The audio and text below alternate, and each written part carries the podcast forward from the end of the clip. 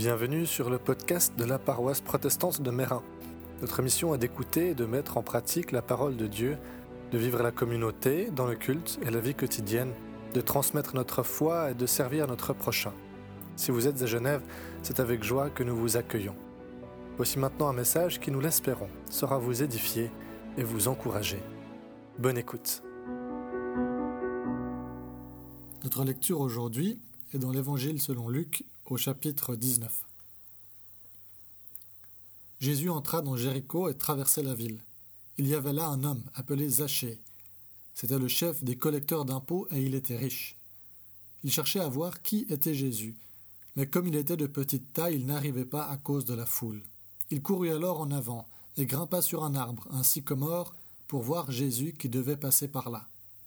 Quand Jésus arriva à cet endroit, il leva les yeux et dit à Zachée Dépêche-toi de descendre, Zachée, car il faut que je demeure chez toi aujourd'hui. Zachée se dépêcha de descendre et le reçut avec joie. En voyant cela, tous critiquaient Jésus. Ils disaient Cet homme est allé loger chez un pêcheur. Zachée, debout devant le Seigneur, lui dit Écoute, Seigneur, je vais donner la moitié de mes biens aux pauvres, et si j'ai pris trop d'argent à quelqu'un, je lui rendrai quatre fois autant. Jésus dit à son propos Aujourd'hui, le salut est entré dans cette maison parce que lui aussi est un descendant d'Abraham, car le Fils de l'homme est venu chercher et sauver ceux qui étaient perdus. Amen. Il y a, un mois en arrière, nous découvrions avec le récit de la femme samaritaine au puits comment Jésus ne se laissait pas arrêter par des tabous de sa culture pour aller à la rencontre de l'autre. En l'occurrence, il y en avait deux. Le fait que Jésus, en tant qu'homme juif, parle avec une femme samaritaine. Aujourd'hui, nous découvrons un autre récit de rencontre. Ici, Jésus rencontre un autre homme juif. Pourtant, cette rencontre aussi est polémique et il brise un autre tabou, celui de s'associer avec un collecteur d'impôts, un homme de mauvaise réputation. On parle ici d'une culture où l'honneur était particulièrement important. Et on faisait alors très attention à nos fréquentations. Et en particulier, on faisait attention avec qui on était vu en train de manger. Et de s'associer avec un collecteur d'impôts qui collectait l'impôt pour l'empereur, pour Rome, qui était l'occupant à cette époque dans cette région. Ils étaient donc vus comme des collaborateurs d'un côté et comme des voleurs de l'autre parce qu'ils avaient la réputation de taxer un peu plus que nécessaire pour garder la différence dans leur poche. Et malgré tout, Jésus choisit d'aller manger avec ce Zachée, ce pêcheur, ce collecteur d'impôts, voleur et collaborateur. Mais qui est ce Zachée, en dehors du fait que ce soit un collecteur d'impôts?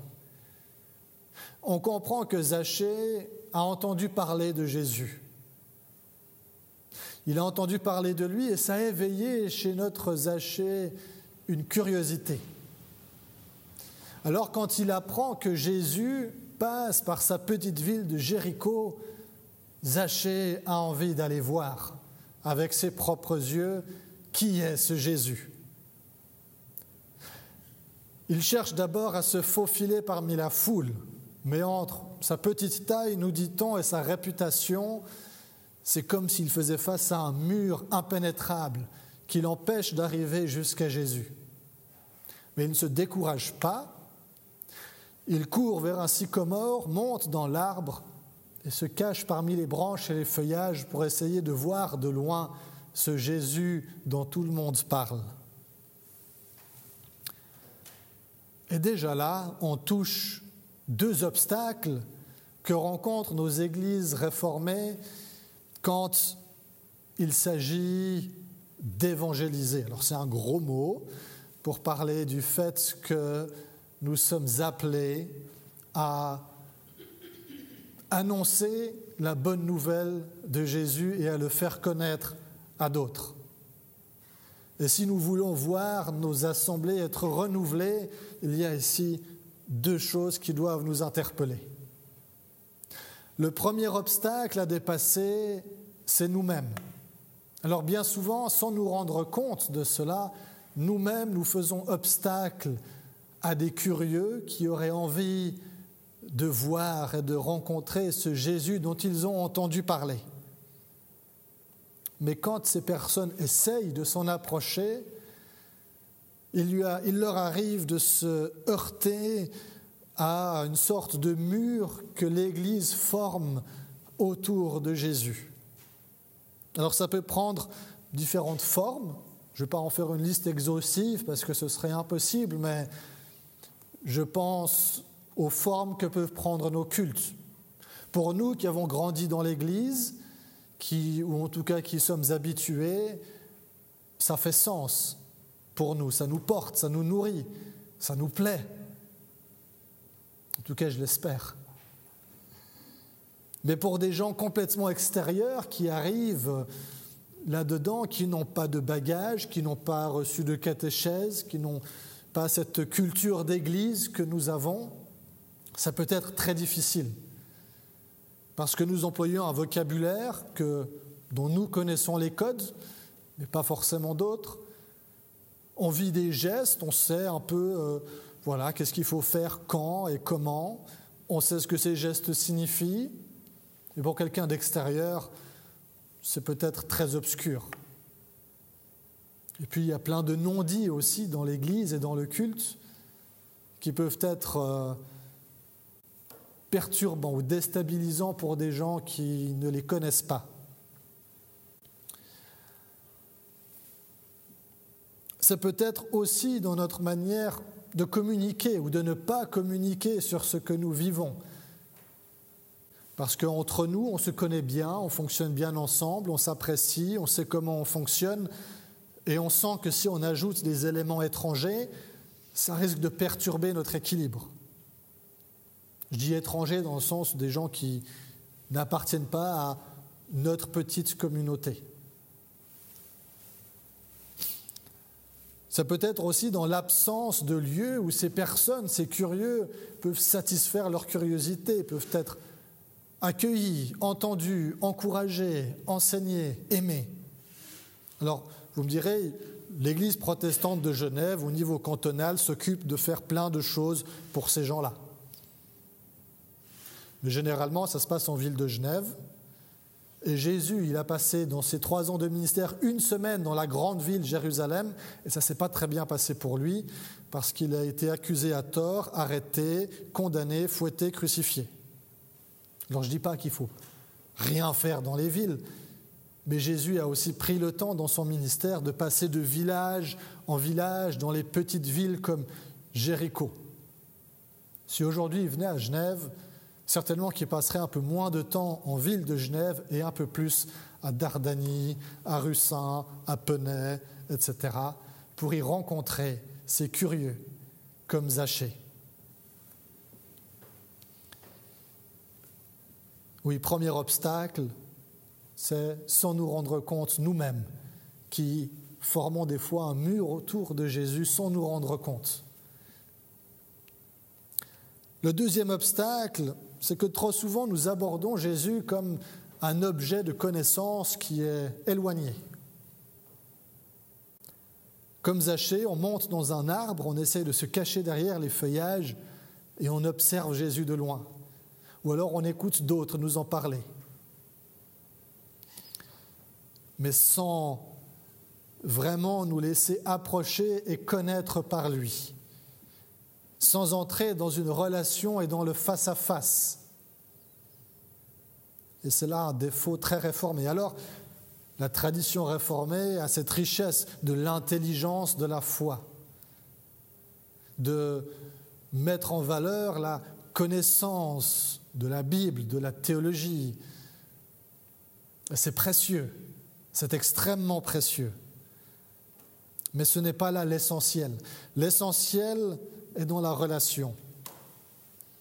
Mais si on se contente de la partie intellectuel, savoir, connaissance à propos de Jésus.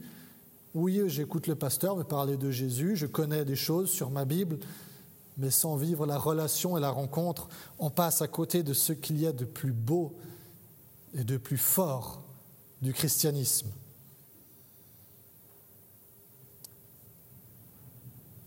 Mais c'est compréhensible d'avoir des, hésitations.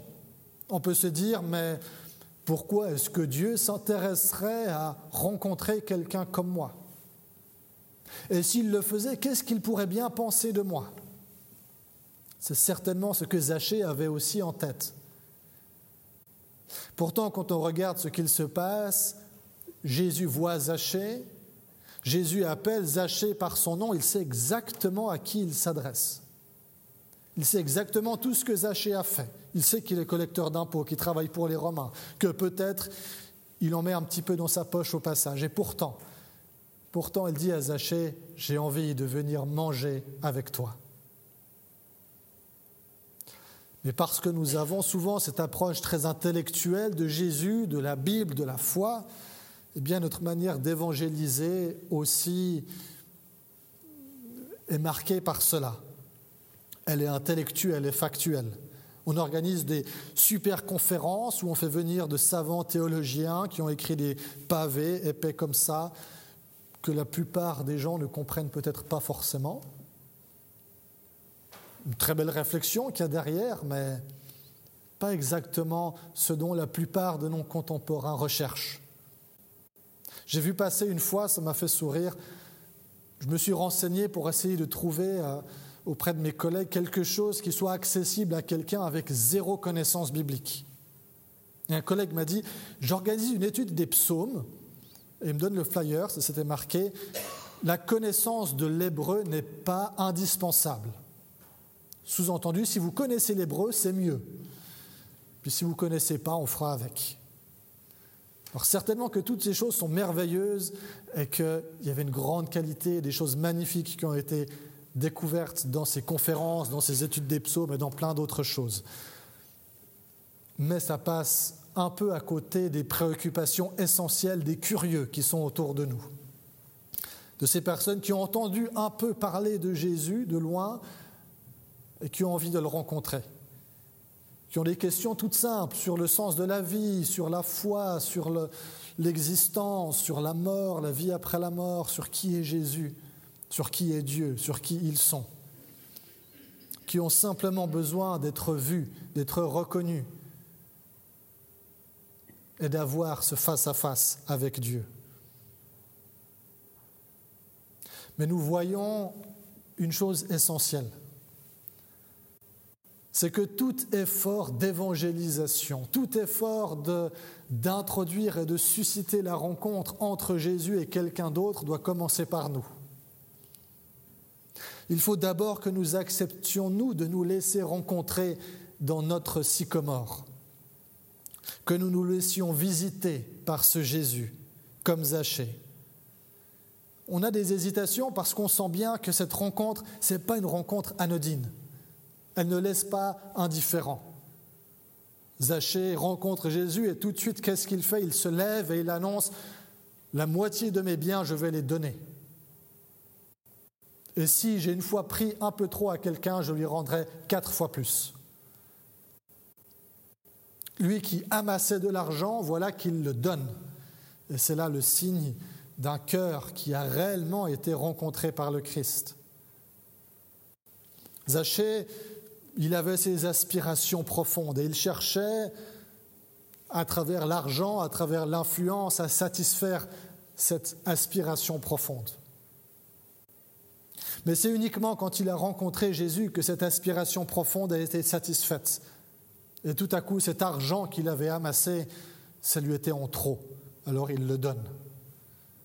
Le cœur qui cherchait à rassembler de l'argent, voilà qu'il le donne. De la même manière, un cœur qui cherche à satisfaire ses aspirations profondes en attirant l'affection des autres, quand il est évangélisé, ce cœur donne de l'affection.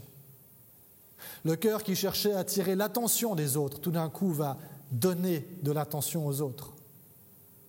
Le cœur qui cherchait à attirer le pouvoir, l'influence à être au-dessus des autres pour donner un sens à son existence, tout à coup, il va chercher à élever les autres autour de lui, à les honorer, à leur donner de l'importance. Tout cela se passe dans la rencontre et dans le face-à-face avec le Christ. Alors, à nous de nous poser la question, à quand remonte notre dernier face-à-face avec Jésus Dans la simplicité?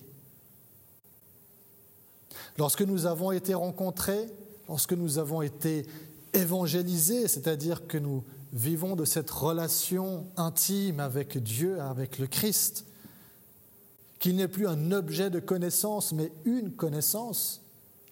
On voit la différence. On peut dire, est-ce que tu connais tel ou tel euh, personnage public un peu connu? On peut dire, oui, je le connais. Mais ce n'est pas la même chose que si je peux dire, oui, je connais Jean-Marc, je connais Marinette, je connais Jean-Daniel, je connais Margaret. Je les connais parce que nous avons une relation. Une fois que nous avons cette connaissance du Christ et qu'il nous connaît en retour, alors nous pouvons commencer à le suivre et à l'imiter.